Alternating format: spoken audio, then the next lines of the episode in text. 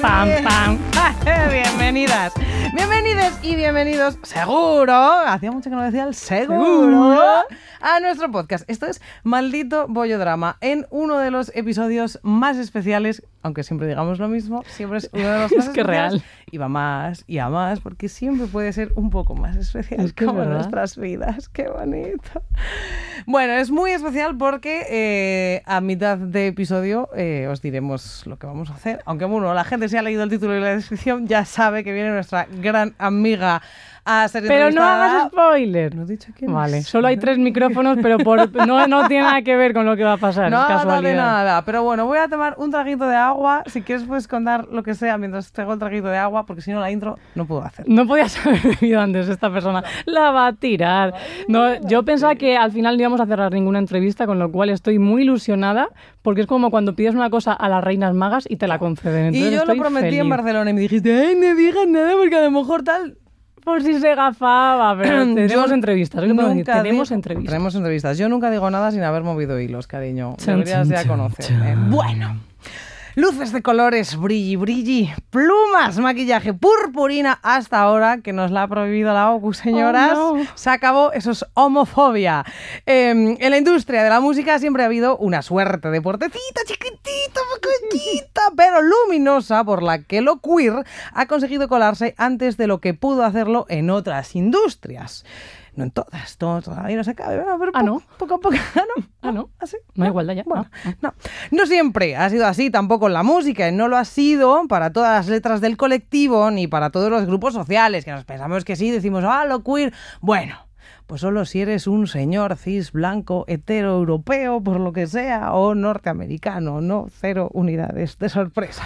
Pero lo cierto es que desde hace ya varias décadas, y al igual que con otros movimientos como la lucha obrera, la lucha racial, lo LGTB, pues han encontrado una forma de expresión y activismo en esta bella eh, cosa que se llama música. Algunas figuras musicales como Cher, Kylie Mignon o Lady Gaga han supuesto una suerte de figura materna, ¿no?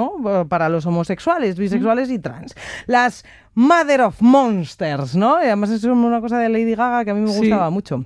En el imaginario colectivo, ¡Chupito! Ah, el agua de Terci.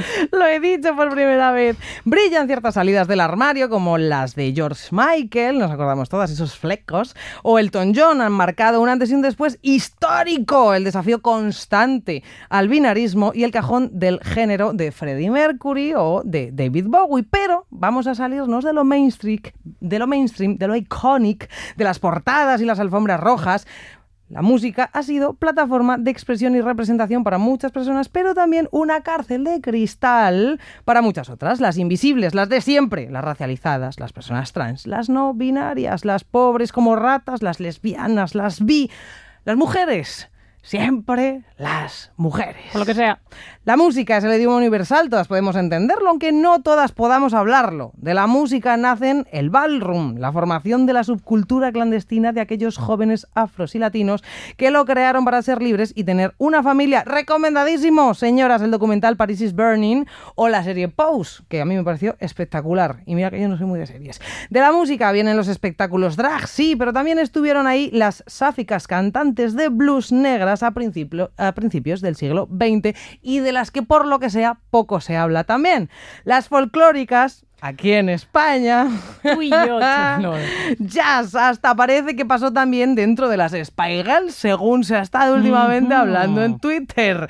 Las señoras que nos relacionamos con otras señoras somos un grupo más de aquellas voces que se quisieron y se consiguieron durante mucho tiempo apagar y bueno, pues callar. Y no nos ha olvidado en esta intro. Pero cuando se habla de música, de transgresión, de feminismo, de lo queer en esta industria, es imposible no hablar de Madonna. Icono gay, para antonomasia, no ahora, sino cuando todo el mundo quiso darle la espalda al colectivo homosexual durante la epidemia del SIDA. Ella siguió ahí. Madonna ha sido durante toda su putita carrera objeto de titulares, de rumores, de mentiras, de slut shaming, que es aquello que luego me dicen, esos anglicismos. Bueno, pues slut shaming es aquello de decir que una mujer es una puta, puta, puta, puta, por hablar de deseo, de sexo, por enseñar más o menos su cuerpo, bueno, pues por expresar con dos puntos libertad. Porque, amigas, hay que tener, no hay que tener, perdón, el carnet de melómana ni de maricona perdida tampoco, ni el de feminista, para saber que la aceptación de lo subversivo en la sociedad, como todo, solo se le da a los hombres. Y depende de cuánto dinero tengas, más o menos, claro. Dilo, y de tu grupo racial, etcétera, etcétera, etcétera. La cosa es que hay un discurso que dio precisamente Madonna en el 2016, cuando la nombraron Mujer del Año en los premios Billboard, que es increíble, es de obligado visionado. A mí se me sigue poniendo la piel de gallina cada vez que lo veo. Está en YouTube, está en TikTok, llevaba además una chaqueta súper increíble que me encantaba. Eh, podéis verlo en cualquier parte. La cosa es que al aceptar el premio, hasta el coño, viva la señora ya, dijo que estaba bien que de una putita vez se reconociese su cito textual, habilidad para mantener una carrera durante 34 años frente al sexismo descarado, la misoginia, la intimidación constante y el abuso implacable. Y hablo también sobre David Bowie, amigas, que nos falta, bueno, lo he dicho antes, pero no he hablado mucho de David Bowie, icono B Em, fuera del armario. De hecho, el hombre que la inspiró para su carrera inspiró a tantísima gente. Lo triste es que las palabras fueron, Bowie encarnaba el espíritu masculino y femenino. Me hizo creer que no había reglas. Pero resulta que estaba equivocada, porque sí que las hay. Si eres mujer, Sí, hay reglas. La industria musical ha, pedido a las mujeres desde siempre jugar al juego del machismo. Guapa, sí, adorable también, sexy, por supuesto, pero no seas una puta. No intentes demostrar que eres inteligente. No opines, no te metas en política, no compartas tu sexualidad.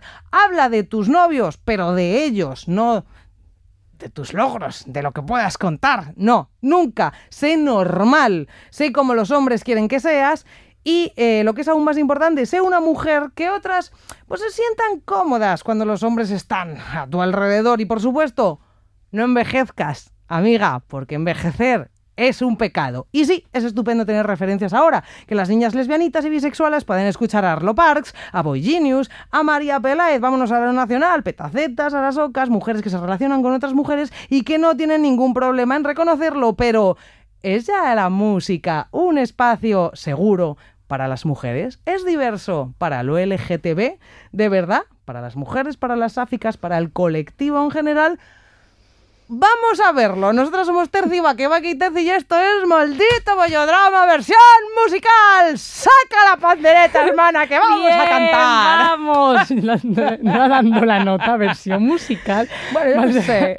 Maldito Bollodrama musical. Si en Disney se puede, nosotros también. Dando la nota o, no, o no des la nota. No, sé cómo no des la nota porque si no, eh, sí, cancelada. ¡Cancelada! Cancelada, sí. Oye. A ver. Cuéntame. Hablamos de cine.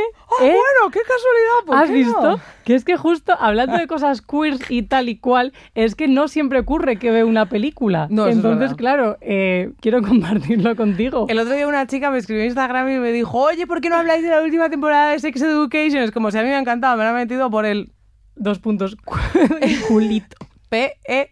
El otro día estuve, el otro día estuve con Chris Velasco y me dice que ella dice PEC. PEC. Por el culo. Ah, tía, pues me gusta mucho ese eufemismo. O sea, dedicado Pues a Chris Velasco, Education perfecto. 4 PEC. Amigas, un Claro. beso Chris que nos escucha todo el rato. Estuve, estuve con ella y me dice, no me cuentes tus vacaciones que ya lo he escuchado en el episodio. Es que es lo que pasa, que luego intentamos quedar con gente y contarle las movidas como si ya me las sé. Total, pues Velac, otra, otra gran banda que tenéis que escuchar. Sí, bueno, háblame de cine. A ver, porque eh, he visto, y sé que tú también, la peli de Orlando. Sí, Orlando, Sí, sí, mi biografía política. ¿Y por qué vamos a hablar de esto? Paul Preciado. Paul Preciado. Sí, porque bueno, se Tienes que estrena en hablar de lo cines el día 11 de octubre, si no me Correcto. equivoco. Sí. Y bueno, queríamos hacer una pequeña mención a esta peli porque no siempre pasa que en el cine podemos ver cosas queer y encima, no, por lo que sea, ¿eh? Por lo que sea. Cositas, casualidades. Y encima, en este caso, o sea, que está basada en eh, el maravilloso texto de Virginia Woolf, pues es como, joder, Sí. qué guay, ¿sabes? Maravillosa. Entonces, bueno, no sé.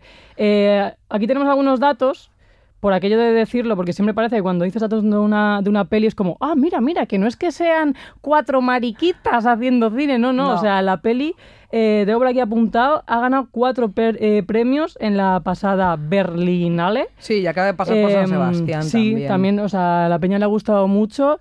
Mm. Yo personalmente, o sea, la peli me ha gustado mucho, mucho. O sea, creo que es la típica película que debería ver todo el mundo, porque quien ya sabe cómo va esto de lo queer y qué es el no binarismo y tal, le va a servir para reafirmarlo. Y quien no sepa de qué va esta vaina y no entienda mucho la sociedad cuando se habla de personas no binarias, de lo queer, de- del género, de lo masculino o femenino, Mm. em, creo que es muy ilustrativa. Sí, la experiencia trans, que tampoco tenemos mucha información, sobre todo a nivel documental, porque al final esto es una adaptación de, de Orlando de Virginia Woolf, pero es una adaptación mm, documental de esta, de esta novela. Y mira, a mí, por ejemplo, me ha parecido muy interesante dos cosas. Cómo hablan de las experiencias como muy propias y muy individuales, la parte esta, por ejemplo, que estaban explicando, porque a lo mejor tú no entiendes lo que es la disforia, ¿vale? Y hay mucha peña que se piensa que la disforia de género es no estoy a gusto con mi cuerpo. Y te ponen ejemplos como hay un chaval trans, además el que dice yo,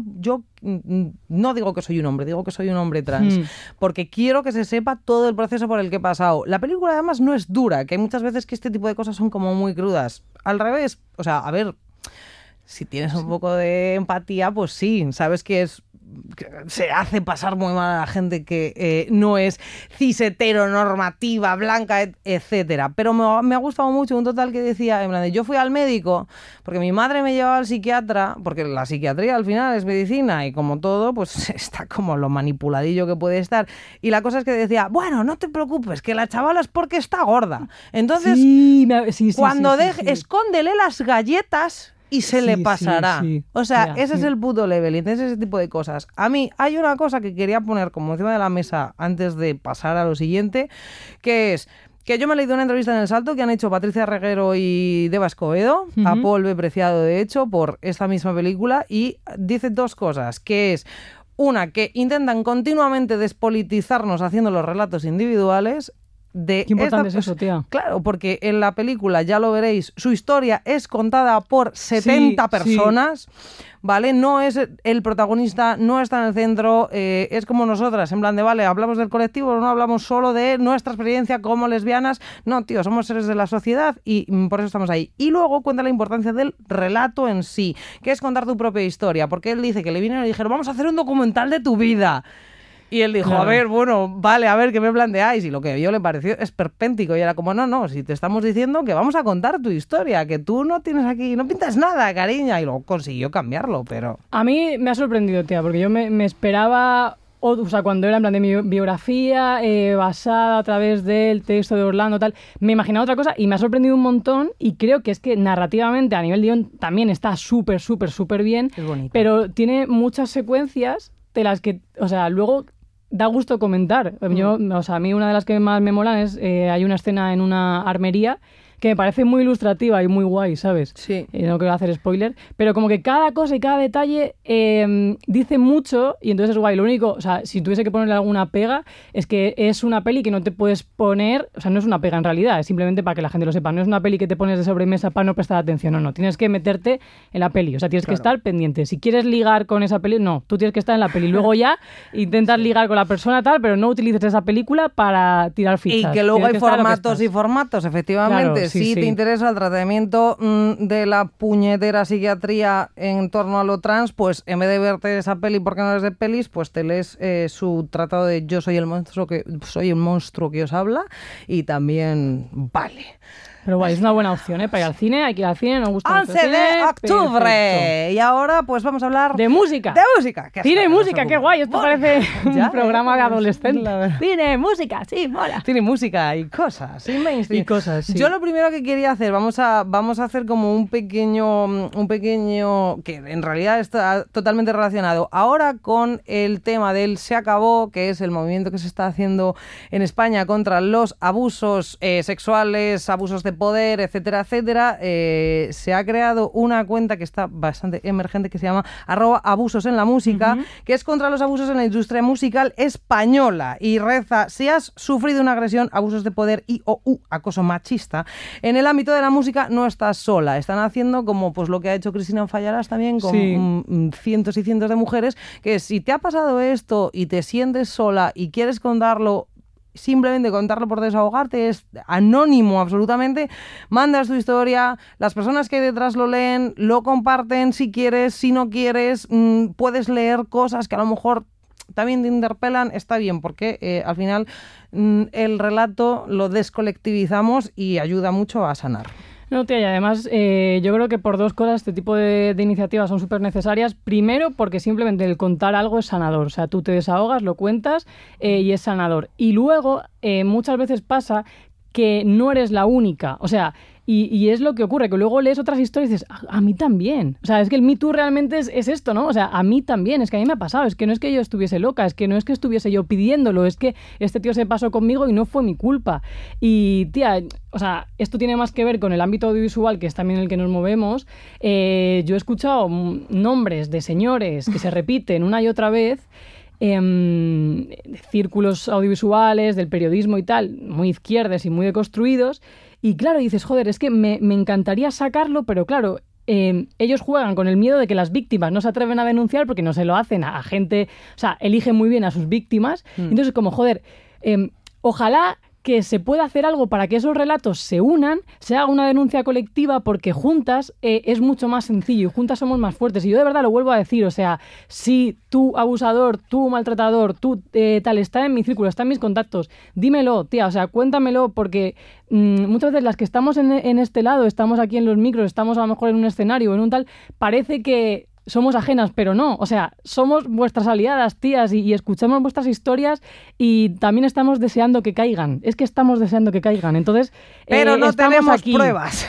Claro, es que es lo que pasa, que no, no pero que no tenemos... que no es una cuestión de venganza Claro. o de No, no, tal, yo es que- como mujer y como feminista, Sí, sí, no como eso, venganza, ¿eh? En, O sea, este, en este Instagram, como en el muchos otros, te das cuenta de eso, que por lo menos, pues mira, se leen algunos que dicen, joder, sale el mismo nombre 90 veces. Bueno, pues es que a lo mejor ellas entre sí, ya no que les ayude la plataforma, eh, mm, al final se pueden poner en contacto las unas con las otras y pues a lo mejor tú no te atreves a denunciar a un señor, eh, pero entre siete sí. Claro, totalmente. O sea que eso la, por un lado. la música, ese pequeño gran entorno lleno de abusadores de la mierda. No como, to- no como el cine o como No, la pero No. bueno, la música, wow. Sí. Ahora veremos, pero bueno. yo Lesbianas en la música. Quería empezar lesbianas en la música. ¿Quién era- ¿Quiénes eran nuestras referentas de pequeñas y quiénes lo son ahora? Tía, pues ¿sabes Ah. qué pasa? Es que esto, otro melón. Yo siempre me identificaba de pequeña con los Backstreet Boys, pero no era porque a mí me gustase ser un Backstreet Boy, era como los únicos que podían estar con chicas, como ligar con chicas, era si hacías de Backstreet Boy. Entonces yo, claro, era como yo quiero ser un Backstreet Boy para poder ligar con la chica que hace de Spice Girl, que es la que me gusta. Ya. Entonces es como, fuck, ¿sabes? Pero eso es una cosa, a mí también me pasaba. Pero no había ninguna que dijeses, ala, son lesbianas. Ah, pero, bueno, la- me acuerdo de la- las tatú. Claro, pero mi que época. no. No, claro, es que eso es eso fuerte. lo fuerte. Es que eso fue muy fuerte, esa, esa Pues por ese ahí quería, ahí quería ir. Ahora, lo he dicho antes, hay muchísimas más referendas y muchísimas más mujeres sáficas que salen del armario, ¿vale? Y que son bisexuales, son lesbianas, etcétera, etcétera. Y no pasa nada, entre comillas. Pues que antes no había. Y de No, hecho, no perdona, sí había una. Rosana, vas a decir, sabía que ibas a decirlo, tía. A fuego lento, tu dos puntos mirada. Es que qué fuerte. Entonces, hemos, Es que qué fuerte. hemos nacido con dos referentes. Uno absolutamente falso, en el que hacían la mierda esa de enrollados entre vosotras, que vende más. feo, y la señora Rosana. Pero bueno, a ver, la señora Rosana, la verdad es que tuvo dos pares de ovarios, esto hay que decirlo. Y las, bueno, a ver, ella, te iba a decir, y las folclóricas, que era como una especie de oasis Pero donde las, se sabía. las o sea, folclóricas nunca llegaron a salir de las... no, no salían, pero Yo todo el soy mundo, una de vosotras. todo el mundo, yo también he desfalcado, no, no. No, tía, pero nadie, lo- o sea, todo el mundo lo asumía. Más bien yo creo que la gente asumía como que eran, pues ese rollo de la bifobia, ¿no? En plan, de estas como son artistas, se enrollan todas entre todas, ¿no? Sí. Pero claro, la Son gente- amigas. Claro, son muy amigas, pero ahí se comen la boca tal y cual, pim pam. Pero era como una especie de oasis donde todas son lesbianas y luego no había. No, aquí es- es como son los, como los y además es futbolistas como, gays. no es el existen. fandom, porque mira lo que pasaba con Malú, que Malú era Tía, como, oh, es que- la diosa mito de las lesbianas, pero Malú lo que sabemos es que eh, oficialmente, porque extraoficialmente podemos saber más o menos, pero que es una persona que ha estado con el señor Albert Rivera. Entonces no sabemos si es bi, presuponemos que si se relaciona con mujeres y si se relaciona con este hombre lo será, no lo sabemos porque no podemos presuponer la orientación de nadie, pero Claro. o sea, es como el fandom absoluto de, pero Es que te iba a decir, más que la statú, fue la época, a mí me pilló más la época Malú, sí. Y yo creo que debe Es- haber una, una categoría, está eh, heterosexual, bisexual, tal, y mujeres a las que les gusta Albert Rivera. Sí. Que podría ser otra categoría, porque no seamos otra- vivos. Albert Rivera es otro rollo, o sea, Es horrible. No, pero es verdad ¿por qué que había un movimiento, ah, No. claro, había un movimiento increíble, pero absolutamente increíble de, eh, es que eran hordas, tía. Que sí, o sea, sí, no había una lesbiana en España que no estuviese enamorada de Malú, que fuese a sus, bueno, yo no iba a sus conciertos, pero bueno, era, pues, es guapa la muchacha, pero era como el mito erótico de las lesbianas, Sí. o sea, Todo el mundo era conoce a una lesbiana que le gusta Malú o que le gusta Malú. Total. Yo no he sido. También, la, como la cambiada del ministerio. Si tú no has sido, yo tampoco, ¿a quién le gustaba Malú? Entonces, ¿quién, quién, quién quería ir a enrollarse con todo, Malú? todo el mundo No le sé. gustaba Malú y es así. Pero bueno, mira, mira, a mí me pasaba con las Spy Girls, pero las Spy Girls yo no quería ser ellas, pero Gary me encantaba. Sí. Sí. A mí me gustaba la deportista, pero no, y Victoria. A mí me gustaba Victoria. Pues eh, bueno, a mí, a mí Victoria no mucho. Tía, pues hay un hilo en Twitter contando una historia súper macabra del... ¿Cómo macabra? Bueno, maca- sí, porque lo que les hicieron a las Spy Girls fue Ah. macabrísimo. De hecho, hay un documental que no me acuerdo cómo se llama, tiene como cuatro capítulos. Es una serie documental de contando todas las burradas que les hicieron a las Spy Girls, que es, eh, esa época, tío. absolutamente desolador, que, o sea, es guau. Y una de esas historias, por lo visto, es que dos de ellas estaban liadas. sí. Eh, Que eran Mel, Gary y Mel Mel B. y Mel B Mel o Mel B, creo. Sí, Mel B. Bueno, una de las. Mel. Eh, está Mel. aquí puesto. Mel B y Gary. Se supone Lo peor de que todo es que lo, lo- lo he puesto yo. O sea, No, eso es, lo, eso es lo de las Ah, lo he puesto vale. yo. ¿Tú lo has puesto en otro sitio? Sí. No ponemos en común. otro sitio. Lo siento. Pues sí, las Spice Girls tuvieron un affair. No sabemos. Spy Girls, el precio del éxito. O sea, es un pedazo de documental. Yo estaba como. ¡Ah! ¿Qué? ¡No! A mí me flipaban Es que en Girls. Fui a ver la película y todo, ¿eh? Sin ser yo nada de eso. En esa época que la salud mental era como una cosa que o sea, la gente Sí. no sabía lo que significaba. Exactamente, qué salud, qué. Pero tía, es Exprímela como- hasta que no dé más dinero. Ya está, era así, sí, ¿no? es fuerte porque es eso, es como la mentira de lo lésbico, era como wow, porque además yo lo notaba, las tatú les gustaban a mis amigos, no a mí. A ver, mis amigos señores, no a mí. Claro. Vale, Amiga, porque date cuenta. claro, es como, bueno, pues tan lesbiana no serás, pues dicho por una lesbiana, tan lesbiana no serás, cariño, pero es como un circo absoluto que era muy diferente a la ocultación que se hacía con los hombres. Véase Ricky Martin, pues Pablo eh, Pablo Alborán, Alborán, que ha habido cientos y cientos porque eso era como no digas que eres maricón porque les dejas de gustar a las hordas de señoras que tienes detrás, pero las mujeres era algo muy distinto, que era como matrimonio bostoniano, di que es tu amiga, sigue cantando, no importa con quién estés, ¿sabes? Es que, tía, ¿no te pasa a ti que cuando repasas la historia, a mí me está pasando, ¿eh? ¿Te das cuenta de toda la bifobia que ha sufrido, la- que ha sufrido la peña bi? O sea, esto debe ser porque conforme, eh, pues yo qué Mucha. sé, mi novia es bi, tenemos cada vez más amigas que son bis, el mundo abre los ojos, pero claro, yo ahora pienso en esto, por ejemplo, en un Ricky Martin, Pablo Alborán. No digáis que eh, sois gays, que como no, no digáis que os enrolláis con tíos, porque si no, vas a dejar de gustar a las mujeres. Claro, porque el tema de ser bisexual es como que ni se contemplaba, ¿no? O sea, la- las bis cuando, cuando digan de, de rajar, vais a rajar, que Buah, ya, van a rajar. El día que sacan un podcast las vi vais a No, flipar. no, van a, es total. Pero mí me llama la atención el tema de la instrumentalización de todo el tiempo, o sea, instrumentalizar todo el tiempo el tema de tu orientación. Es decir, las tatú haces un estudio de mercado y dices, ay, vamos a jugar con esto. Y en otros casos haces un estudio de mercado y dices, ah, igual no. O sea, al final es como tú no eres dueño, dueña, dueña de tu, de tu condición, de tu libertad ni de tu bandera, porque siempre es para ser un producto. O sea, Sí.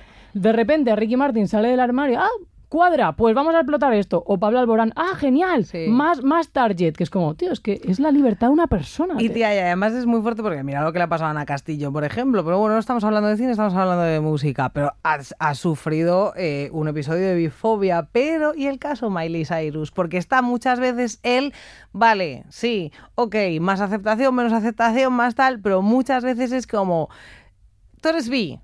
Y te relacionas con señoras puta, puta, puta, puta. Entonces, como Miley Cyrus. Y crazy. Pu- y Puta, puta, puta, loca loca, y loca, tal, loca, sí. ta, ta, ta, ta, ta, pero vuelves con el maltratador de tu marido y ya guay, ya eres guay, ya tienes el pase en el otra vez, ya te estás comparando, ya estás volviendo al redil, ¿sabes? Que también eso es una cosa, eh, el slut shaming que se tiene hacia las mujeres bisexuales en concreto en el mundo de la música, que es como, lo estás haciendo para vender más, por eso te das besos con señoras. Yo estoy una cosa que, por eso siempre digo, igual que hay muchos chicos bis. Yo esto lo hablaba con nuestro amigo Tigrillo el otro día, que decía, yo soy bi, pero soy maricón. Yo esto es una cosa que siempre les digo a las chicas bi, que es como, reivindica también tu parte bollera. No eres lesbiana, eres bi, pero lo bollero es igual que lo marica. Es como Sí. salir un poco de, yo no soy, yo no me enrollo con tíos o me enrollo con tías para que ellos me den esa aprobación. Yo no necesito decir soy bi porque también me enrollo con tíos. ¿Sabes lo que te digo? Es como yo soy bi porque me enrollo con quien me sale de los saltos Lo que tengas. Lo que tengas, o sea, pero lo al que final, tengas. La movida, además, es que eh, siempre tienes que dar como esa doble, triple, cuádruple explicación que, que no tienes que dar si eres hetero. ¿Sabes? O sea, es como, al final. O es- si eres lesbiana. Porque, tía, Bueno, sí, tú ahora también, mismo sí, dejas a tu novia, te enrollas con otra. Yo ahora mismo cambio de novia, lo he hecho. O sea, desde que empezó Maldito Drama, ¿cuántas novias he tenido? Cariño, y ninguna me habéis dicho absolutamente nada. Pero ahora de repente me enrollo con un señor y se arma la de Dios, ¿vale? Crisis de Estado. sí, en plan de Entonces, Claro, y eso es lo que le ha pasado de hecho a Ana Castillo. Es como, te llevabas 10 años con tu novia y ahora de repente estás con un señor traidora. Que es como... Pero he Es firmado yo un heavy contrato. Chicas, Además, o sea, yo en ese sentido estoy muy contenta, no de la bifobia. no, no, esta no es la frase.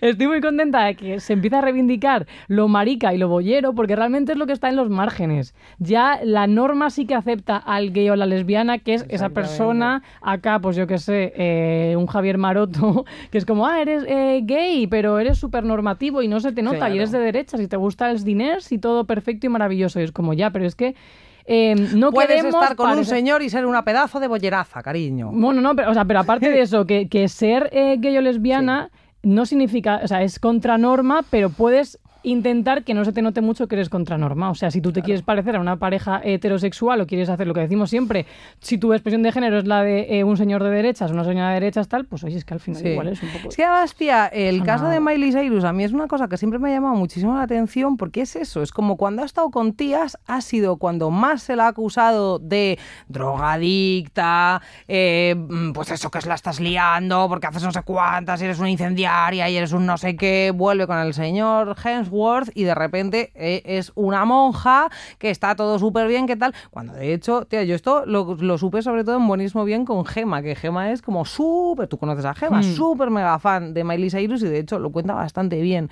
Eh, wow, o sea, lo que se ha hecho con esa persona, lo que se ha jugado con su salud mental, lo que se ha jugado con su imagen, eh, la, el, eh, sobre todo eso, el efecto recompensa cuando estaba con un tío, que es como, tío, Claro. y además a costa de su salud mental, porque es una persona a la que se sabía que estaba en una situación con ese señor muy jodida, tío, pero Sí, súper pero mega jodida y que no estaba ok, claro, pero como estás con un señor, Y es pues que está súper bien. me acaba de venir a la mente, le pasó un poco lo mismo a Lindsay Lohan, puede ser, Sí. que tuvo eh, también, o sea, que se le conoció, o sea, Sí. se conoció que se enrolló con tías y tal, y, y era como, ah, es que, madre mía, está desequilibrada y no hace más que locuras, como si en Tía, realidad a- una tía fuese una locura. A la sea, chiquilla esta, ¿cómo se llama la de Crepúsculo? En, Cri- o sea, Kristen Stewart. Kristen Stewart. Kristen Stewart, pues también es lo mismo. Es como, podemos dejar de patologizar a las señoras que se enrollan con quien les sale el coño, por favor. Gra- O sea, gracias. y además es que es eso, es como. O sea, no va a pasar, te iba a decir, es como si yo mañana tengo novio. Pues no creo que pase.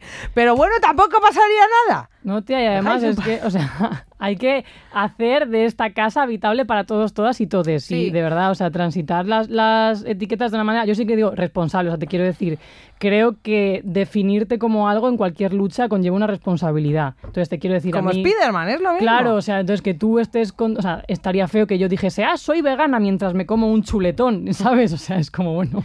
Claro. Te quiero decir, pero sentido común. Y o sea, eso, ese sentido común también conlleva dos cosas, que es el por favor, señores, dejen de hacer queerbaiting. Bueno, señores y señoras, pero sobre todo señores, o sea, que se pinten ustedes las uñas y se pongan falda, pues no siempre sirve para nada. Eh, y sobre todo es eso, el rollo de- que a mí me viene muy bien, o sea, me parece muy bien que, pues como Florence, por ejemplo, Florence Welch, Mm. la de Florence and the Machine, pues tío, hace como mucha lucha por el colectivo, lleva sus banderas, lleva tal, no habla de su vida privada, pero de nada, no sabemos qué es nada, pero está comprometida con la causa. Gracias, pues como Cher. Cher días, no además. dijo nunca soy heterosexual, no ha dicho nunca eso, pero yo estoy comprometi- comprometida con la lucha de mi hijo trans, estoy comprometida con... Es la primera persona que metió mm, drags en un escenario, etcétera, etcétera. Vale, o no hace falta que salgas de ningún armario, ni hace falta que no seas heterosexual para ayudar a la gente y eh, defender ciertas luchas y sobre todo dar visibilidad y dar espacio, que eso es Sí. importante. Pero tía, por eso responsabilidad, o sea, ya por ejemplo, creo que el colectivo nos deberíamos de replantear si queremos dar espacio, por ejemplo, en orgullo, a Peña como Mario Vaquerizo y Alaska, por ejemplo. O sea, te quiero decir Se que igual durante, claro, durante una temporada, pues igual en los 80 tal, eh, Alaska fue referente y eso, pero ahora mismo a mí no me represente, a mí me da rabia verla en un orgullo, tanto ella como a Mario Vaquerizo, después de ver declaraciones, es como, tíos, estáis totalmente desubicados. Porque Y Mario a Vaquerizo- Peña trans, además, eh, sea, actúa- o sea, es que es todo muy fuerte. Mario ¿sabes? Vaquerizo, podríamos decir que se ha convertido en una bollera vieja. Es que es verdad, es que, saca- es, que es una bollera vieja. Ya tengo miedo de convertirme, tengo miedo de convertirme en Mario Vaquerizo, lo digo. Tía, y de repente ser una momia mental. Es verdad. ¿Qué es? Es que es verdad. Es que de repente me ha venido en plan de yo diciendo me da miedo ser, me da miedo ser Mario Vaquerizo y ya es está. así. Mis monstruos han cogido forma. Es que es la sea, Amelia Valcar. Sí, sí, de la música, que hay, de lo que hay. Eso sí. En fin, se nos va. el- O sea, tenemos muchas Sí. cosas que tenemos que pasar. Pero a- tenemos que pasar. Ah, lo que importante. pasar. Ah, Ah, lo importante. Bueno, lo importante no. Lo importante no. ¿Cómo Lo más importante. Ah, digo, O sea, tía. es como todo lo demás también es importante. Sí, ¿no? todo lo demás también es importante, pero esto a mí es que me hace mucha ilusión. Bueno, pues has preparado un temita. Sí, sí, sí, va, va- va a sonar, van a sonar cosas aquí. Yo no llevo los cascos. Van a sonar cosas. Cuando te veo intento ¡Ay, resistir. qué ilusión! ¿Qué pasa, el desgraciado? Perdón. Esto está acordado, ¿eh? Esto está acordado. Es de una serie, las más jóvenes no lo entenderéis, pero buscad en YouTube que pase el desgraciado y os reiréis un Es del programa este, ¿no? De... Se llama Laura, ¿no? Sí, de la jueza. Sí, qué maravilla de programa. Bueno, el caso. ¡Ah, que se cae el la terremoto! mesa! Bueno, vamos a hacer algo que hemos perseguido muy fuertemente hasta ahora y aunque va que no lo está ocurriendo. Entrevistas en el podcast. Cuéntanos a quién nos has traído nuestra primera invitada. A ver, es que tenía que ser así por una cuestión de narrativa, porque esta persona ha estado en este proyecto desde el minuto uno, o sea, la sintonía que escucháis todo el rato, pues sale de esta cabeza y de la de Georgia Beni, Ujú. así que hoy muchísima ilusión porque está Celia Bex aquí con nosotros. ¡Olis! ¡Qué guay! Hola, ¿cómo estáis? Bien, yo estoy nerviosa porque sí que es verdad que escucho podcast con entrevistas y es como que tú te haces eh, maldito bollodrama en tu cabeza y dices, ¿cómo lo vamos a hacer? Más Pero esto es fogueo, conmigo es fogueo, ¿no? Yo Esta- también, esta yo es ¿eh? fuego a- Sí, ¿verdad? Sí, tía, en plan de la primera entrevista. No va a salir tal. bien, la vamos a presentar fatal, va a ser un desastre. Si me habéis dejado por todo lo alto, ahora, No. ahora tengo que estar a la altura yo. No te- Estás a la altura. Vamos a decir todo lo que todo lo que es esta persona, porque yo cuando el otro día estuve diciendo, tía, ¿cómo te presentamos? Tal cual. Y como es tantas cosas, hubo una parte que me dijo, no digas todo eso que queda muy pedante. Pero es Sí, que no yo, es pedante. yo te he quitado ciertas cosas. Sí, en plan que cosas. canta el toca el ukelele. Bueno, cariño, No, pero está es que bien. hace eso. todo. puede ser O sea, pedante. es cantante, compositora, eh, ha sido bajista de La La Love You, que igual muchos, muchas, muchos la conocéis de eso, pero es que también toca Y la guitarra, tú el piano, bailando, la batería, bailando, el ukelele, bailando, compone cosas, es DJ, en fin, es que... Compongo cosas, como Y el pasado 27 de septiembre ha lanzado su disco en solitario, Sí. por, por fin ella sola, eh, llamado Vea Terapia. Me encanta, me encanta, vete a te- a terapia. Barras, barras. Me gusta, me gusta la Vea Terapia. Te vamos a hacer una pregunta que no se debería hacer. Ujú. Señora, pronombres. Señora, pronombres. Sus pronombres, su orientación, si quiere compartirla con nosotros. Ah, yo lo comparto todo. Venga. Eh, ella mm, y, y yo realmente eh, soy bi. Entonces he estado atenta a la, a- a la hora previa a esta entrevista. Yo estaba Yo me sen- ¿eh? yo En me he plan de. sentido muy, muy identificada con muchas cosas que, que habéis dicho. Vale, Sí. por ejemplo, yo como ¿cuál? mujer, mujer eh, bisexual me siento muy, muy, muy representada. ¿Te ha, pas- Cuéntanos. te ha pasado, ¿Te ha pasado algo de lo que nos estaba hablando? Es que, no hay, Todo, es que no hay tiempo. Bueno, Ya. bueno, prueba. Bueno, pues eh, principalmente lo que habéis dicho, que, que mientras te definas parece que todo está bien, pero no puedes estar entre dos aguas. Y es como, es que yo no estoy entre dos aguas. No son dos No aguas. son dos aguas, es que... Y, y lo que has dicho, una cosa muy, muy cierta que has dicho, y es que eh, puedo seguir siendo una bolleraza a pesar de ser eh, bisexual. Salvo que con estas uñas que me estoy viendo muy bolleraza ahora mismo no vengo, ¿eh? Sí. Pero sí, ¿verdad? También. Sí. Es que, Es que además, es que yo lo, lo digo así, es como, da igual, o sea, puede ser una princesa punk. soy una princesa punk bisexual. Es que es así. ¿Qué tal es el, el ambiente ahora? Si tuvieras que definir el ambiente en el panorama musical español actual, eh, sé que es una pregunta muy difícil, pero tía, ¿cómo podrías definirlo más o menos? A mí me gusta mucho hacia, hacia dónde está evolucionando todo, porque veo muchísima más libertad, al menos eh, en los escenarios y fuera de ellos. Creo que hay mucha más representación de- del colectivo en general en la música. Ahora mismo veo artistas que, se mojan, que se abanderan de, la causa, de, como, como habéis dicho, hay, hay personas que no necesariamente pertenecen al colectivo, pero que sí eh, se muestran a favor de los derechos, como Florence, como Cher, que tampoco se ha mojado nunca, no es que lo pertenezcan o no, nunca se han mojado. Y luego hay gente que sí que, que se moja. Y luego hay gente que habla mucho en el escenario sobre el tema. Por ejemplo, mis grandes amigas eh, Ginebras, ¡Ah! que yo las adoro. Sí, yo trabajaba con Sandra. Un beso a todas desde aquí. Son maravillosas y, y a mí me parece que es muy, muy importante que se siga hablando en los escenarios de, no, no necesariamente de la posición personal de una misma, si no se quiere, pero sí de, de- de lo que defiendes. Es que no todo el mundo lo hace. A pesar de defenderlo, no mucha gente lo hace públicamente. Claro. Y tía, ¿tú crees que también va, o sea, ese avance va de la mano también del avance feminista y de que a las tías pues ya se les se os deje de ver como, ay, la, la chica, ¿no? La, la niñita que en las pruebas de sonido, o sea, como, ¿y dónde está el del grupo? ¿Dónde está el? Es como, no, soy yo, ¿sabes? Eso no me ha dejado de pasar. Es que No te es ha dejado de fuerte, pasar. ¿eh? No, eso no me ha dejado de pasar. Sí, porque además es que como que se aprecia una cosa en la música que es como muy concreto de, de esa industria, que es como o tú eres un mujerón como, véase Cher, como sea Beyoncé, Nati Peluso, sí. una Lady Gaga, una persona como que es como ¡buah! salga de donde salga, ¿vale? O, o tienes mucho poder o mucho capital, o las dos cosas, o estás relegada siempre a estar en una posición secundaria. Y yo creo que también pasa un poco en la reivindicación de lo LGTB. Es como tú eres Lady Gaga, puedes hablar de maricones. Si no eres Lady Gaga, estás un poco en riesgo de la cancelación o que nadie te haga puto caso, por ejemplo. Creo que también se estigmatiza mucho el tema de tener pasta. La gente no tiene culpa de tener pasta. O sea, hablemos de eso también. Eh, De repente alguien sale con cierto poder y con dinero y, y defendiendo las causas loables y parece que es como, ah, no, es que como tiene dinero y se lo puede permitir, pues no, es que también ah, se asume un riesgo. Artísticamente cuando, cuando defiendes ciertas cosas se está asumiendo un riesgo porque, como habéis dicho, o sea, la cancelación siempre está ahí y te pueden cancelar por cualquier cosa. A mí si me han de cancelar, pues que sea por, por, por, por pecar de bocazas y decir lo que pienso y defender, eh, pues, cosas que me parecen básicas y de sentido común.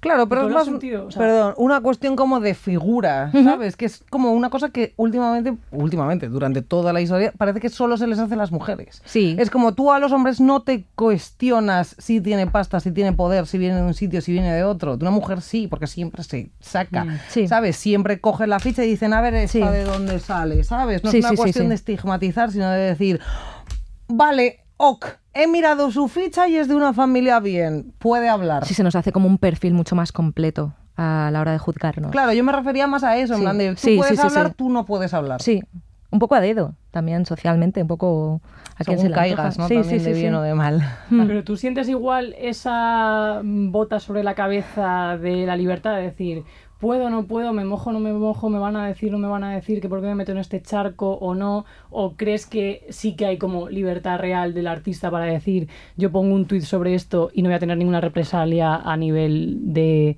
discográfica, empresa, de mis compañeros de grupo, de la sala que me ha contratado, de, ¿sabes? Creo que ahora me siento más libre que nunca y también he tomado ciertas decisiones sin culpar a nadie. O sea, esto no va de culpas. O sea, yo he seguido mi camino, estoy donde estoy porque quiero y ahora me siento más dueña y más libre de, pronunciarme de cierta manera porque no represento a un, a, un grupo, ¿no? No porque antes no lo pudiera hacer, pero es verdad que te cohíbe el, el- moverte en, ciertas esferas. Nunca me he sentido cohibida para, para ser yo, para, para mostrarme como soy, para decir lo que pienso y afortunadamente siempre me he movido en, en entornos feministas, aunque no lo suficientemente feministas para mí. No sé si me explico. Sí. Sí, totalmente. Una empieza a subir el listón, nena. Creo Sí. que, o sea, no he sentido una, una presión interna nunca para no mostrarme como yo era. Eh, al contrario, o sea, creo que eso se ha vivido con absoluta eh, libertad, tanto por parte de ellos como por parte de, de amigos con los que he tocado, con, las, que- con los que ya no toco. Nunca me he sentido que me tuviera que esconder, pero ahora que trabajo a mi manera, que yo soy mi propia jefa y que yo eh, elijo mi entorno, mm, estoy aquí, por ejemplo, ¿no? Y estoy aquí como Celia Bex y no como representante de ningún grupo, estoy como yo misma y yo misma, al ser ahora una artista en solitario en toda regla, pues puedo abandonar, aban- per- perdón, abanderarme de mis propias causas, o sea, hablar por mí. No puedo poner palabras mías en boca de otros. Y me parece importante hacerlo. O sea, para mí era importante estar aquí. Porque yo sí que es- quiero que se sepa de dónde vengo, quién soy. O sea, como dicen mis canciones, ¿no? O sea, y que las canciones que, que he escrito de amor a lo largo de mi vida, pues van hacia chicos y hacia chicas y no pasa nada.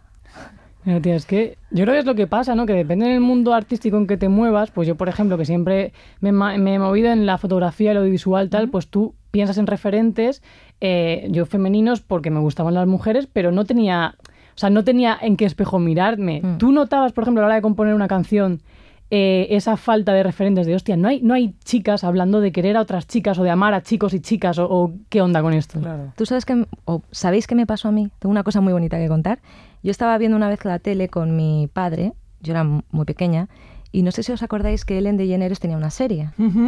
Que creo que la emitían en, no sé, en la 2 o no sé. Pero no era, no era en main time y en prime time y no, no, no. Era una serie que te ponían a las 6 de la tarde, en horita de la siesta, una cosa un poco ahí. ahí. Y Ellen DeGeneres hablaba de ser lesbiana. Y fue la primera vez que yo escuché la palabra. Y fue la primera vez que vi a una mujer de 30 años hablar y, y- y narrar historias eh, de amor o desamor sobre mujeres. Y yo le pregunté a mi padre, yo tenía mi intuición, pero le dije a mi padre, ¿qué es lesbiana? Y mi, y mi padre en ese momento me dijo, pues eh, una lesbiana es una mujer a la que le gustan otras mujeres. Maravillosa explicación para una niña de 7 años.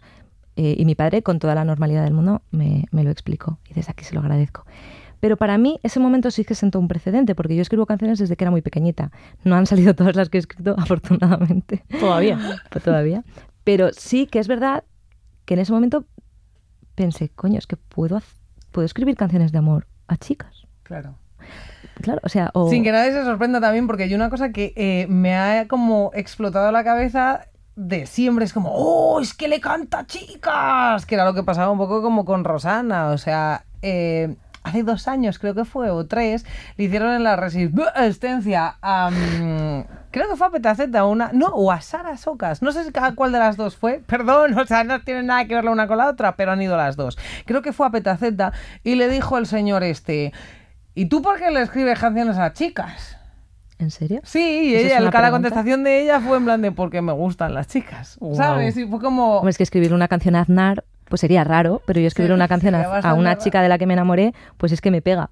Perdóname, no Claro. sé, igual tengo Pero que como- justificar hacia quién Sí, escribo lo que las pasa canciones. que es como todo ha sido tan heteronormativo que suena raro. O sea, yo, la, yo a mí, por ejemplo, empecé a escuchar a Beta Z y me flipó eso, en plan de, tío, que está hablando de una piba. Y está hablando ¡Qué de guay! ti y está hablando de tantas personas y, y- y luego mm, nos preguntamos, ¿por qué triunfa esta gente? Pero ¿de verdad necesitáis preguntarlo?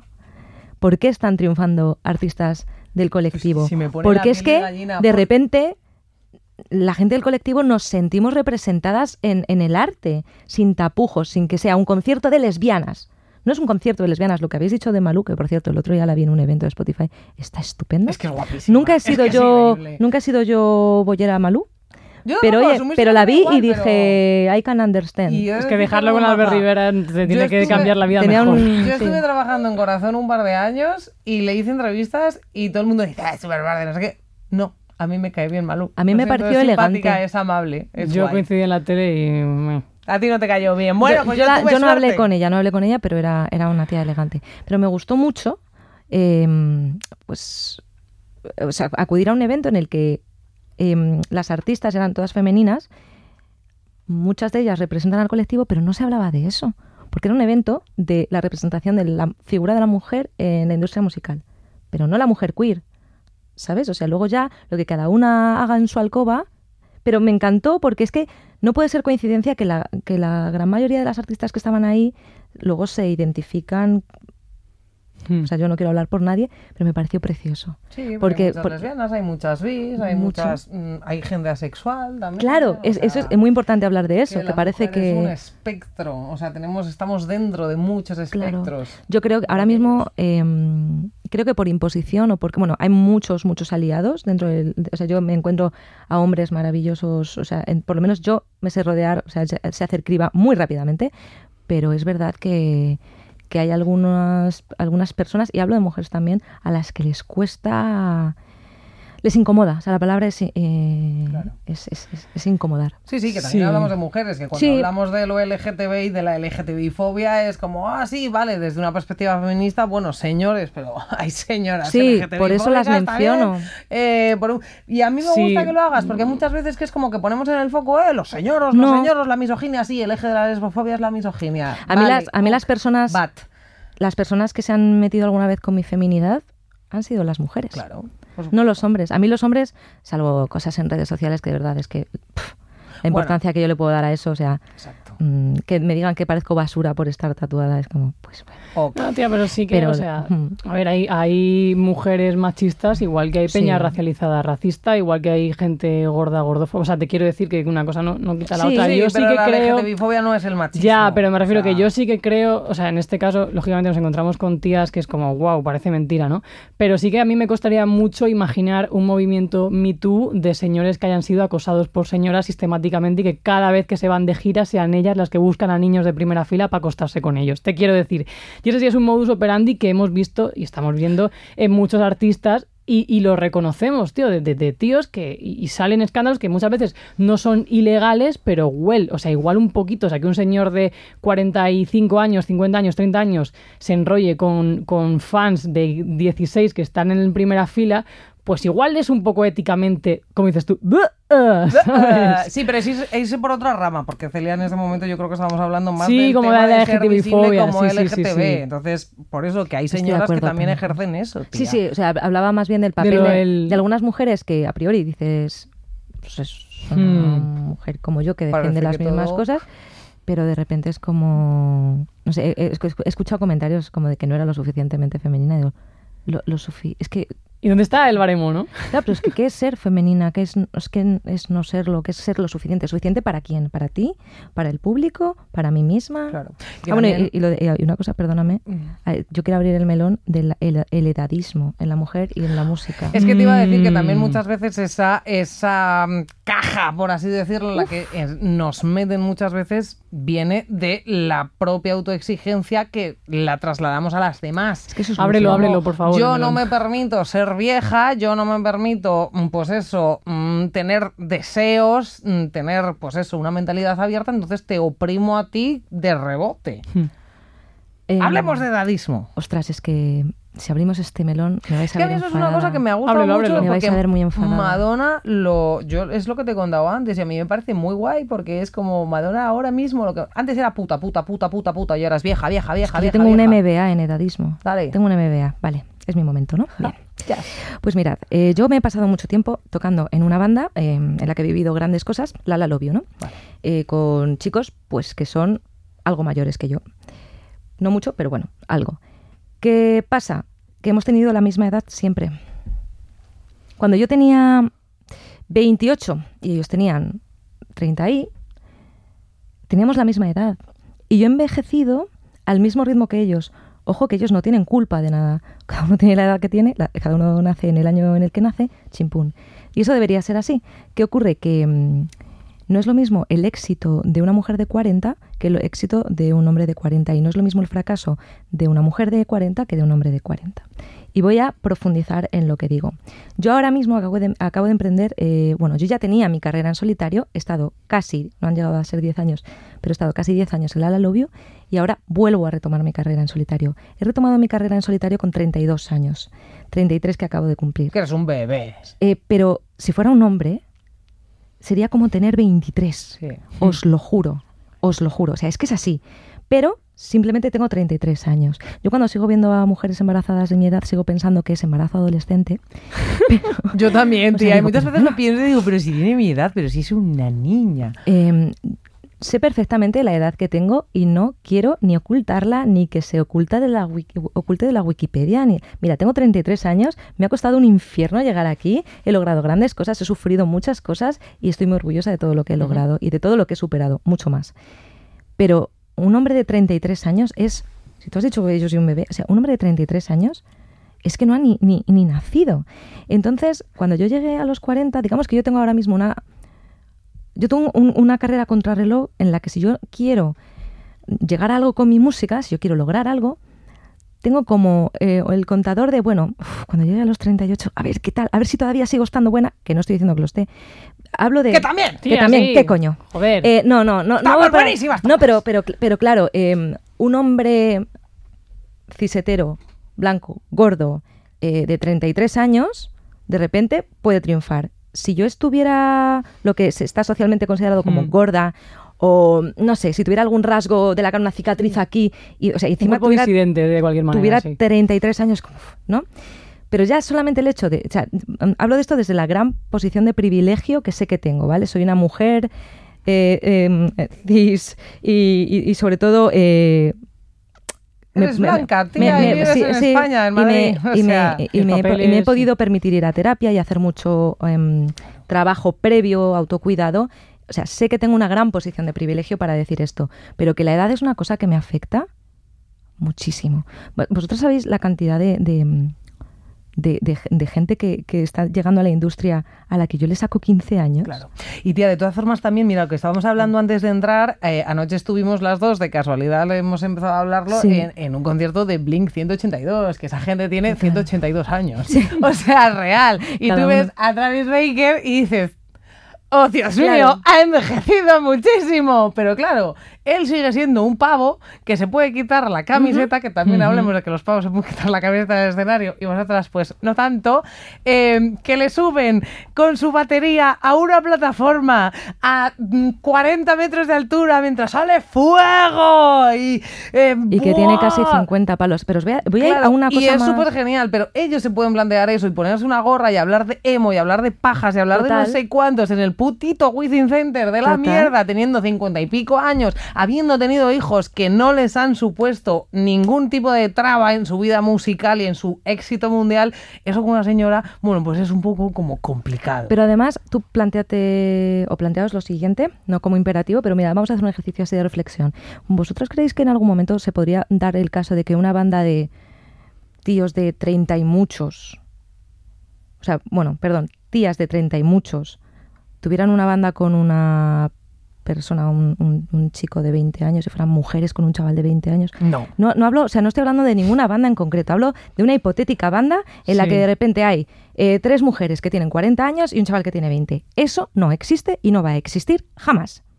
Nunca va a salir, pero ni siquiera con un chico um, en las filas. O sea, si ahora mismo hay una banda de, de, mm, de indie pop de mujeres de 38, 40, 42 años, que son muy buenas, que no dudo que en este país las hay, y están intentando triunfar, lo tienen muy jodido. No voy a decir imposible, pero sería muy muy raro que mañana, mañana viéramos en, en el cartel de cualquier festival, en la programación de cualquier sala, una banda de mujeres de 40 palos haciendo indie rock, indie pop, electropop, lo que quieras. Es que no existe. No te y si Es que las no hay, existe. eh, tienen que ser extremadamente eh, buenas, eh, unas virtuosas, tal, porque es lo que también. O haber triunfado en otras siempre. disciplinas. Claro, Claro, o sea, sí. el- la mediocridad está solamente reservada, o sea, el derecho a la mediocridad es una cosa que tienen eh, ellos. Porque anda que no hay bandas en carteles de festivales que, tía, que son mediocres, que no pasa nada, que, que Pero está de hombres, ok, de hombres y de mujeres. Tía, pues yo Sí, veo mucha- yo muchas más. las mujeres, tía, sí. yo veo muchas más. Bandas de indie, típica banda de indie, que es que ya no les pongo ni cara, tío. No digo tampoco los nombres porque es que no quiero.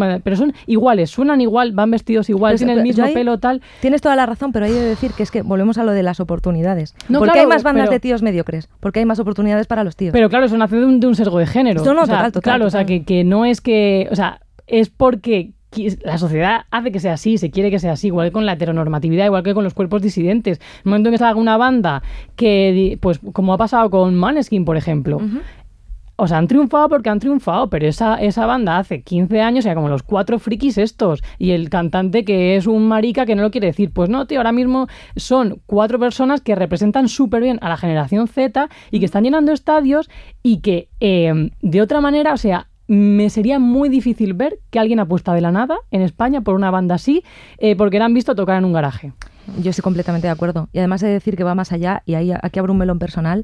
Yo estoy muy derrotista con este tema, porque es verdad que pienso en bandas como, por ejemplo, Love Lesbian, que es una banda que a mí siempre Mm. me ha gustado mucho. Cuando también. triunfaron, eh, Santi Balmes ya tenía cierta edad. Sí. Eh, Es mayor, Es mayor, sí. pero que, que no hay nada de malo. O sea, Claro, le, no. le admiro enormemente a, Sal- a Santi Pero Balmes. con una señora no pasa Pero con una señora no pasaría. O sea, por eso te todo- digo que no va con nombres y apellidos Claro, lo que estoy no, diciendo. no, Es un concepto, no es un ataque a la industria. Es una, es, es una, es invito a reflexionar, Social. no es, no es un Y además ataque. que lo que has dicho a mí me parece absolutamente esclarecedor, que no hay bandas de tres señoras mayores con un chaval de 20 años, que no es así y al revés o dos, hay o dos mujeres de 40 y dos chicos de 20, o no, no, es que no. Pero, y ni sí. siquiera una mujer de 40 en una banda de tres chavales de 20, que a la inversa sí lo hay. Claro. Hay- Claro, hay- sí, ¿Sabes? es- Hay bandas de claro. chicas en las que hay tres chicas de 20 y pocos y luego resulta que el batería tiene 40 palos. O sea, es que pasa mucho, Hmm. pero la representación o el foco nunca recae en una mujer mayor de 35. Y es que yo ya, claro, mm, a mí me causó esto una depresión este año. Yo cuando salí de la banda yo dije, ¿a dónde coño voy? Por eso se llama Claro, el disco tía. Beaterapia. Vamos a hablar de salud mental. Eh, bueno, yo he de decir que no quiero aquí dar lecciones de nada a nadie, porque yo he vivido este proceso de creación y grabación de este disco desde mi perspectiva personal, ¿vale? Yo no soy eh, psicóloga, no soy psiquiatra, no soy médico. Eso aquí entonces- lo decimos nosotras también Sí, siempre. ¿eh? En plan de, aquí no tenemos un, un máster del universo No. ninguna, hablamos de nuestra movida. O sea, ¿qué espacio seguro para eso? Totalmente, Vale, Celia. perfecto. Pues mi disco se llama Vea Terapia por muchos motivos. No como un imperativo, a lo mejor es un consejillo que le daría a alguien alguna vez, pero es mi voz interior aconsejándomelo a mí misma. Es lo mejor que he podido hacer por mí en mucho tiempo. Y repito una vez más, esto debería estar cubierto por la seguridad social al completo y se- debería ser accesible para todo el mundo. Sin excepciones. Soy una defensora de la salud pública de aquí hasta los pinreles. Absolutamente. Entonces, dicho esto, y hablando desde mi, prof- mi, mi posición de privilegio una vez más, yo he escrito este disco porque ha sido como un, un viaje. Ya había algunos temas que había escrito antes, pero es que todos son eh, sobre cosas que he tratado yendo a terapia. Yo soy una persona con un montón de complejos, con mucho síndrome de la impostora y sobre todo siempre he tenido esta sensación de que allá donde voy molesto. Y odio tener esa sensación, odio tener que, tener que justificar mi existencia. Y a medida que cumplo años, soy más consciente de esta tara y de esto que quiero eh, solucionar, pero cuantos más años tengo, gano en sabiduría, pero también en inseguridad de decir, madre mía, es que con 33 años a dónde voy. Pues a muchos sitios, coño, voy a ir a, muchis- a muchísimos sitios, porque es que encima ahora tomo las decisiones muchísimo mejor y me rodeo de muchísimas mejores personas. Pero cuesta mucho, ¿sabes? No, eh, tengo todo el rato la dicotomía mental de, lo estoy haciendo bien, pero eres mayor, lo estoy haciendo bien. ¿Pero dónde vas? Pero lo estoy haciendo bien. Pero, sí, y es agotador. Entonces, ve a terapia. Pues sí, es a lo eso. de la sensación de que molestas a mí también me pasa Sí. desde que soy enana. Yo me voy de aquí y es que me voy de aquí y pienso, "Uf, Entras en los liado. sitios pidiendo perdón. A mí me Sí. pasa, tío, yo entro en los sitios Y me voy "Hola, pidiendo perdón, perdón". no sé qué, y siempre alguien está colocando los cables, perdona, tal, que a lo mejor ni siquiera estás en el puto medio, tío. Además es que nosotros cuando hemos entrado, que me ha dicho Sara, ten cuidado con la cámara, el cable, el trípode y tal, digo, no, si es que ya estoy acostumbrada a mirar y hacer así, porque pero 20 métela- señores no me lo han dicho como lo has dicho tú. Me han dicho, ¿qué, esta chica, no sé qué, ten cuidado, bla, bla, bla". Y es verdad que tienes esa sensación de eterna molestia y de que no estás en el sitio. O sea, a mí me pasa en los teatros, por ejemplo, cuando nosotras vamos, ya, yo ya estoy un poco más acostumbrada, pero el primero de cada temporada es como, ¿yo qué hago aquí? ¿A quién le interesa una puta mierda lo Me que ha vaya a pasado decir viniendo yo? aquí y quiero también comentarlo porque estoy súper feliz de estar aquí porque os quiero un montón y os admiro muchísimo y, y además como he formado parte de esto de la semilla de, de Chucky Sí. desde el minuto uno, pero es verdad que venía con la cosa de decir, porque voy a ser interesante para que me entrevisten si yo no me expreso bien, si soy súper cortada, si no tengo nada interesante que decir y es mentira. Te expresas muy bien y tienes una voz preciosa. Tía, Muchísimas sí. gracias. Y, o sea, y es que... Pero cuando me vaya mm, voy a hacer... Sí, iré en el coche con mi amigo Dan, que ha venido conmigo. Y lo iré en- escuchando y, dirás, diré- ¡qué tonta Y le soy! diré, "Joder, madre mía, esto que he dicho. tal", Y me pongo a sudar, sudores fríos, es decir, "Uf, lo he hecho fatal, se han quedado súper súper disgustadas conmigo. O sea, es que me, pero me pasa cuando voy al supermercado. Claro. Tía, pero esto es súper que es- es o sea, a una- la peña le va a servir mucho Sí. eh, escucharlo. Y además, tía, creo que es tan importante el tema de visibilizar la salud mental, porque luego se nos llena la boca en plan de salud mental, tal, pero en cuanto un artista, y sobre todo, o sea, esto igual es para hombres y para mujeres, pero los casos que me vienen a la cabeza son para, para, más, para tías, que una artista visibiliza eh, que no está bien, se genera carnaza. O sea, por ejemplo, Britney Sí. Spears, Amaya Montero. O sea, te quiero decir, lo que hacen los medios es coger esa imagen, ponerla en portadas y decir la última foto de Amaya Montero. ¿Puedo mojarme con esto? Por Sí. favor, o sea, por favor. Porque hace falta gente como tú, tía, vais de verdad. Yo he pasado este año por una depresión que he superado sin medicación para la depresión, pero la, ahí estoy ahí más o menos saliendo del pozo. Vale, tengo ansiedad crónica para la cual me medico bastante frecuentemente, todo supervisado, por supuesto, por profesionales, pero yo he tenido un problema con las pastillas para dormir. Y a lo mejor a día de hoy lo tengo todavía. No me drogo, yo soy una persona que me voy de cañas y tengo una vida bastante saludable, sé cuándo procede beber una cañita, cuando no, tengo mucho autocontrol, soy una tía muy tranquila. Pero yo, eh, de hecho, he grabado el, el segundo disco este año, ya lo he grabado. Acabo de publicar Ve a terapia, pero el del año que viene, que también, venga, exclusiva. Eh, se, se llama Insomnio y lo he, lo he escrito. Ese señor que está ahí, que me está viendo, que es uno de mis mejores amigos, es con quien tengo el estudio de producción y lo he compuesto eh, y grabado todo a mitad de la noche. Eh, luego lo he producido y, con- bueno, sí, en, en Álamo Shock con Guillermo Mostaza. Desde aquí, un saludo. Eh, lo digo porque este disco segundo, que ya está en el horno, es una catarsis muy heavy sobre un problema muy heavy que tengo yo que sigo intentando superar y es que soy puto adicta a las pastillas de dormir. O sea, yo tengo una tolerancia a las benzodiazepinas que es alarmante. Claro. Yo podría estar haciendo esta entrevista con un lorazepam o con un diazepam y es que ni os dabais cuenta. Ya. Y cuando me he dado cuenta de eso he dicho, hostia puta, Hmm. hostia puta. O sea, yo no me meto una raya, pero ahora me das un avianzo y vamos, ¡ala! Y a la rock and roll. Y, y sobre todo, eh, que estoy intentando salir de eso y a mí no me importa hablar de esto porque mi madre lo sabe, porque mi padre lo sabe, porque cuando no he podido ir a terapia, porque no tenía pasta para ir a terapia, les dije, mamá, papá, a mí me está pasando esto, ¿sabes? Y, y- y yo no tengo que esconderme. Y quiero también decirlo, que es que hay que hablar. Pues claro que yo tengo mis, mis cosas. O sea, yo puedo decir que no a una cerveza, pero a mí me falta el canto de un duro cuando es- estoy agobiada tres noches sin dormir para tomarme un hipnótico. Es que es heavy. ¿Soy una junkie? Pues a lo mejor sí, de las drogas legales, yo qué sé. Y a lo mejor no está de más que lo diga. No, Es que hay que no hablar de está esto, más. tía. es y que salir en, ru- en un reel o lo que tenga que salir diciendo, mira, es que lo, lo que te pasa a ti me pasa a mí también. Lo que pasa que como he pedido ayuda y, y- y estoy intentando ser mejor conmigo misma, que es lo fundamental, que es que estoy harta de someterme a juicio cada puta palabra que digo, cada Totalmente, puta cosa que hago, pues quiero ser mejor. Eh, lo lograré, estoy mucho Lo mejor. ¿eh? lograrás Lo- a lograr. Estoy mucho mejor, pero que las cosas 100%. que le pasa a la peña, pues, pues, pues todo pasa. Que visibilizar. Tía, y además sí, esto es Me muy mojado, ¿eh? Importante. Te has mojado y has hecho muy bien, porque nosotras, esto lo hemos hablado en más episodios. Nosotros cuando empezamos Maldito Bollodrama también fue porque yo empecé a ir a terapia, yo no había hablado en mi vida, nadie sabía absolutamente nada de mí. O sea, yo lo de salir del armario era como, mm, pues yo qué sé. Tenía novias y tal, pero tampoco hablaba sobre ello, no hablaba de muchas cosas que me han pasado, mm, de mí han abusado de pequeña, me han pasado un mogollón de cosas, yo me inflaba a porros, a, o sea, a unos niveles, tenía en casa, está todo el día fumada, yo sí tenía un enganche brutal, o sea, a niveles de me quiero tirar por la ventana. Y fue el psicólogo que me dijo, abre el grifo y aunque te pases, ya aprenderás a regularlo. Y eso gracias a Baque, que yo terminaba los episodios, tía, y me tiraba como, porque nosotras hablamos de muchas cosas, pues igual que ella habla del amor de su padre, que jaja, pero es duro, tía. Yo me tiraba como tres o cuatro días diciendo mierda, mierda, mierda, mierda, mierda, mierda, mierda, mierda, que he dicho, lo quiero dejar, yo esto no me vale la pena, eh, no puedo seguir con este podcast, qué coño estamos contando, qué coño estoy haciendo. Y yo empezamos el podcast y llevaba desenganchada dos meses, creo. O sea, yo me he tirado la primera temporada con un monazo, además, que no te puedes imaginar, de salir de aquí y decir, me quiero fumar un porro así y olvidarme de lo que estoy haciendo, cosa que no sería capaz de estar haciendo ahora mismo si siguiese consumiendo marihuana.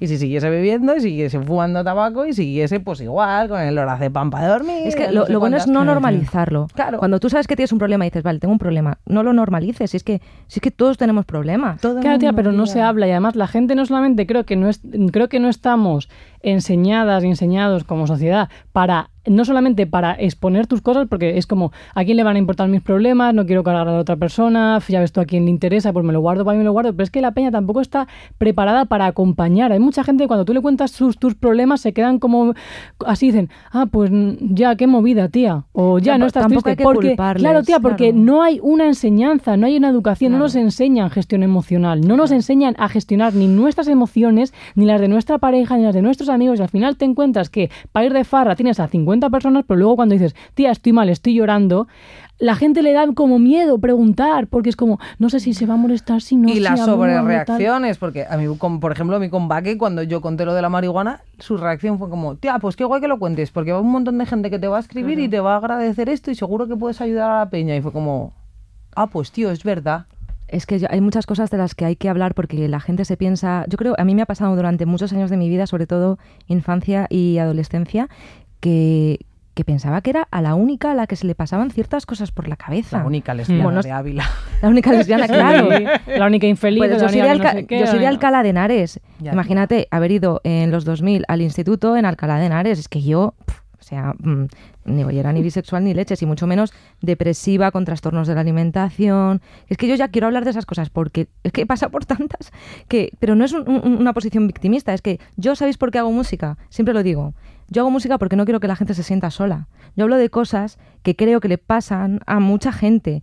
Y yo quiero que la gente, si escucha mi música, nunca se sienta sola y que sepan que yo estoy al otro lado. Y en la medida de lo posible contesto todos los mensajes que me llegan, eh, los bonitos, ¿eh? Y, lo- y los de, lo- y los que me piden consejo, que yo no soy quien para dar consejos, los de insultos no los suelo contestar, aunque a veces sí. Me dan cierta satisfacción. Yo también. Al- hay alguno que, Hay que selecciono. Sí, es como, ah. Alguno, alguno especial selecciono. Pero digo esto porque em, yo he tenido pensamientos suicidas, he tenido pensamientos intrusivos sobre la muerte, he pensado en hacer cosas horribles a gente. No lo he materializado, pero claro que he pensado en cosas. Pero es que no pasa nada. Y esto también es, hablando un poco de, de- de lo del por qué el disco se llama Vea Terapia, porque es lo mejor que he podido hacer para mí misma. Y si no tienes pasta o ganas de ir a terapia, pasta para ir o ganas de, de someterte a terapia, cuenta con alguien, que es que lo que has dicho es muy importante. Encuentra tu círculo, eh, porque no toda la terapia se hace en un gabinete de psicología.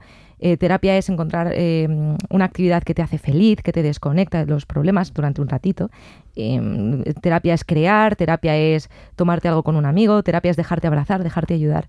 Entonces, por eso es tan importante que hablemos de cosas que le pasan a los seres humanos y yo no quiero tener una imagen inmaculada de artista eh, equidistante y que no... es- no, yo hablo de la bisexualidad, de, de los de que...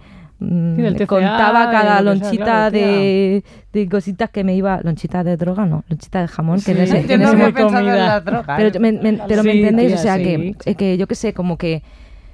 Uf, es que es una carga, o sea, es, es una puta carga la que hay sobre los hombros. Y encima, eh, ya volviendo a lo de ser mujeres, con esa imagen de perfección que tienes da- que dar, que, que puedes con todo, pues mira, es que a lo mejor puedo con todo, pero es que no me apetece. Totalmente. Tal y además. Yo sé que puedo con todo, pero es que no me da la gana, tío. Total, tal cual. perdonarse en ese sentido de decir, no sale del coño, poder con todo, tirar, estar, responsabilizarme, no quiero soltar. Y yo he aprendido, estoy aprendiendo recientemente a no sentirme culpable por desahogarme. Ya, tía. Ya, tía, es que eso es un, eso es un Yo el otro día ¿eh? le pedí perdón a mi psicóloga. Tía, o sea, es que mi más psicóloga uno. sí me en plan, estaba, pero tú, Sí. pero, pero- Más dos. Perdón por la turra o perdón por no sé qué, jo, te estoy rayando, jo, perdona, tal, que es como...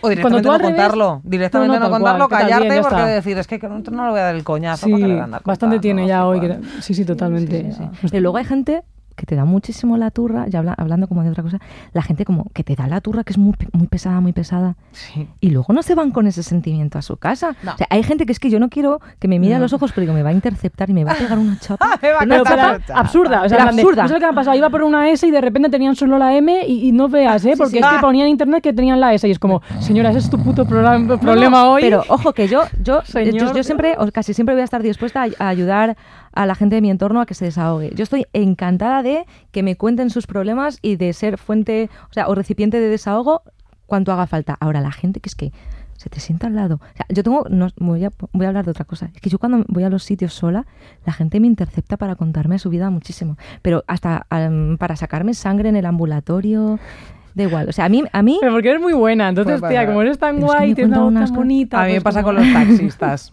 con los taxistas. Oh, no. Clara siempre se ríe en Pero plan luego de, esa gente tía, no se ¿por va". qué te cuentan su Es que- vida? pero es que luego no, no, esos- esa gente no llega a casa y dice, vaya turra le he dado a esta pobre muchacha. Seguramente no. No, no, está, está Bueno, a buscando mí a la siguiente el otro día víctima. Es verdad que un señor me dijo en plan de, oye, perdona tal, si te estoy dando la tabarra, Pues si sí, quieres sí, me me estás callo. dando y la tabarra, sí. Wow, no, la verdad es que me está pareciendo interesantísimo. ¿Habéis visto una serie que se llama Lo que hacemos en las sombras? Sí. Pues es Mm. como los vampiros energéticos, tía.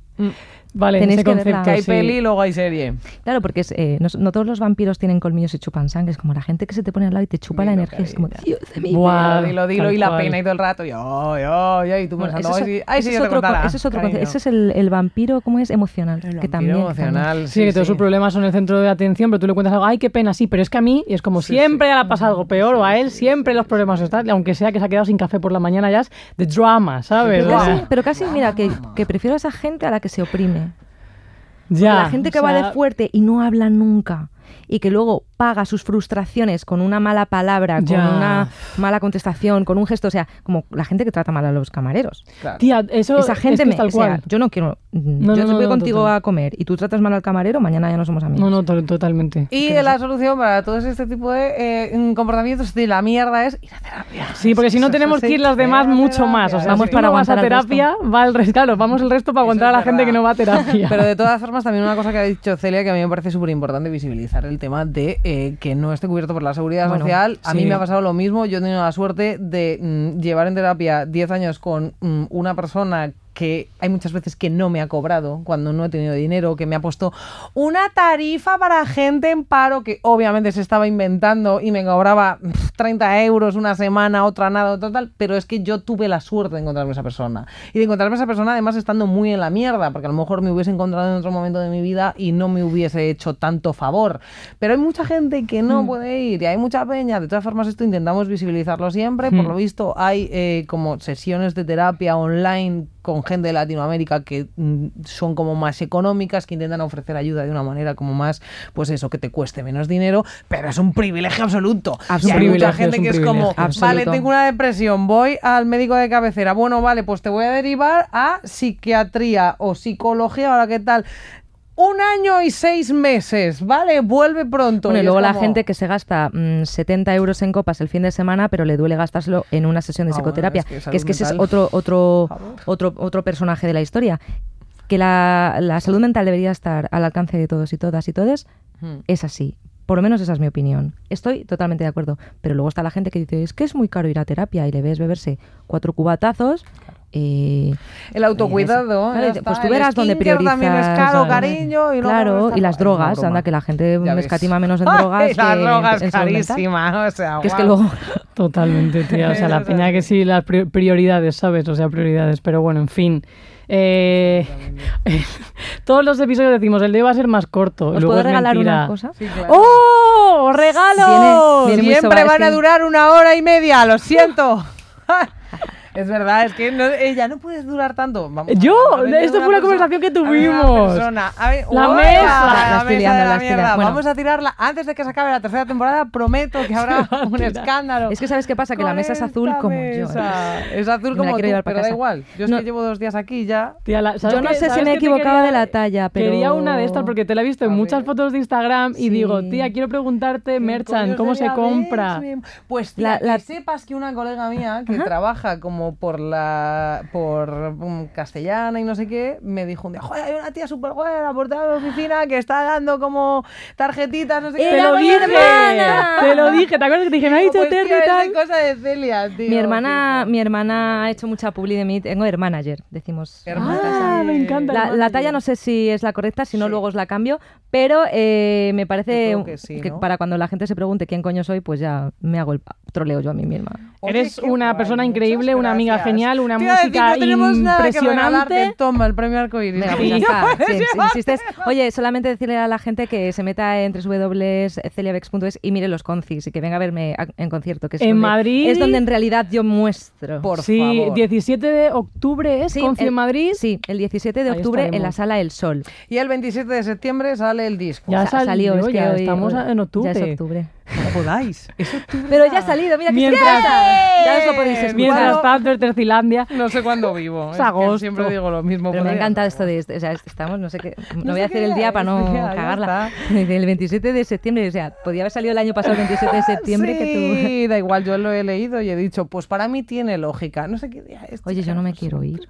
Ya, Ya, yo tampoco, en realidad mañana. estaríamos aquí cuatro horas. Pero la gente se aburre de los podcasts largos. O eso nos han Eso nos dicho. dice, pero no sé si es verdad o no. Igual es un... Yo veo a Sara ahí riéndose, jaja, jaja. Entonces, bueno, pues a Se lo quiere ir a su casa. ¿Qué va a hacer? Claro, está como diciendo, bueno, pues ¿qué voy a hacer? ¿Os corto los micrófonos? Pues no. Efectivamente, bueno, la gente se tendrá que ir sobre todo a terminar sus jornadas laborales abusivas que son siempre, porque cualquier jornada laboral que dure más de cinco minutos es abuso. Ojo, y que las empresas deberían tener también acceso a la salud mental, que si no lo hace la, la seguridad social de momento, pues que si trabajas en una super empresa, que, que igual que te ponen frutita por la mañana, pues que te den opción a ir al psicólogo. Pero igual si vas, dejas la empresa.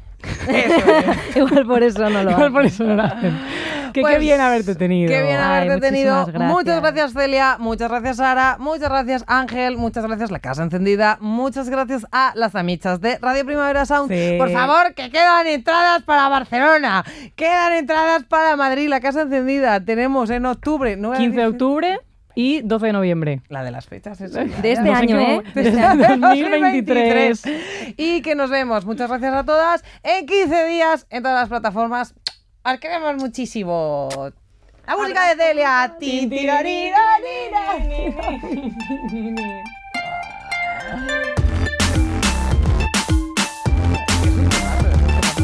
Vamos a bailar con las sillas.